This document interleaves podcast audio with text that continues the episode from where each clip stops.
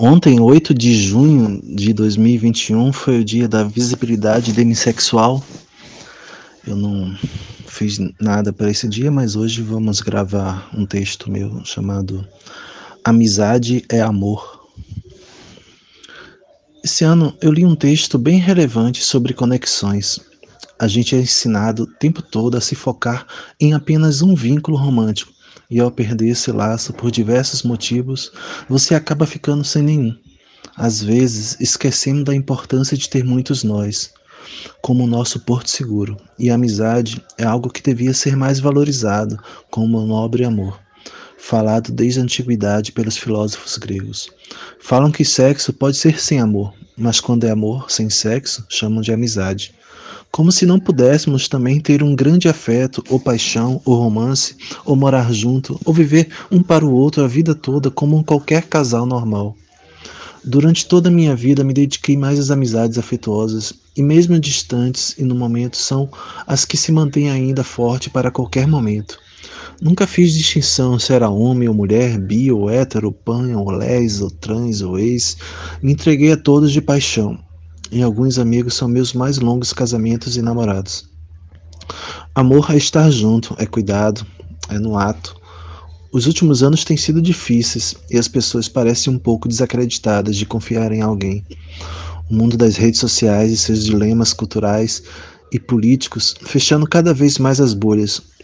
Eu sigo acreditando nisso como nossa maior força de apoio mútuo.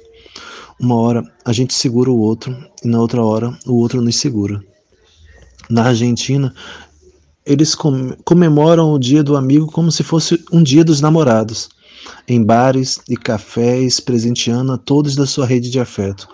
Colocam a alta frequência afetiva apenas nos formatos monogâmicos e o resto das pessoas reduzidas a baixa frequência afetiva.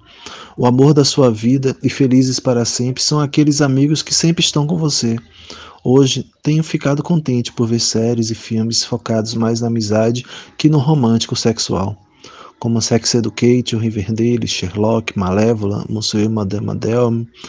Felicidade é compartilhar, define o personagem no filme Na Natureza Selvagem.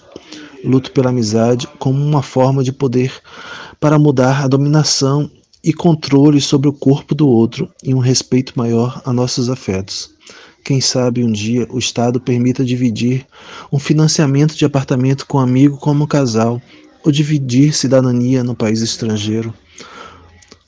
Como vejo às vezes amiga obrigada a se casar para se manter lá no país. Uma amiga querida, Taline, dos grupos poliamor e assexuais, tem um trabalho de coparentalidade. Brasileiros que buscam parceiros para ter filhos sem relação amorosa. Na história da sociedade humana sempre existiram pessoas que cuidavam de crianças por vínculos de afeto, mesmo sem ter essa relação de casal. Ela sonhava desde jovem ser mãe independente, pesquisou sobre e criou um grupo sobre o assunto. Essa prática é muito rejeitada porque dizem que representa o fim da família tradicional. Por isso, muitos preferem fazer escondido, para não ter esse tipo de julgamento da sociedade, diz Stalin. Para terminar, dentro da sexualidade existe o crush de amizade, o squish, ou minha abobrinha. Dentro da comunidade romântica, seguindo a mesma lógica do crush. O squish é aquela pessoa com quem você gostaria muito de desenvolver uma amizade sem atração sexual e romântica.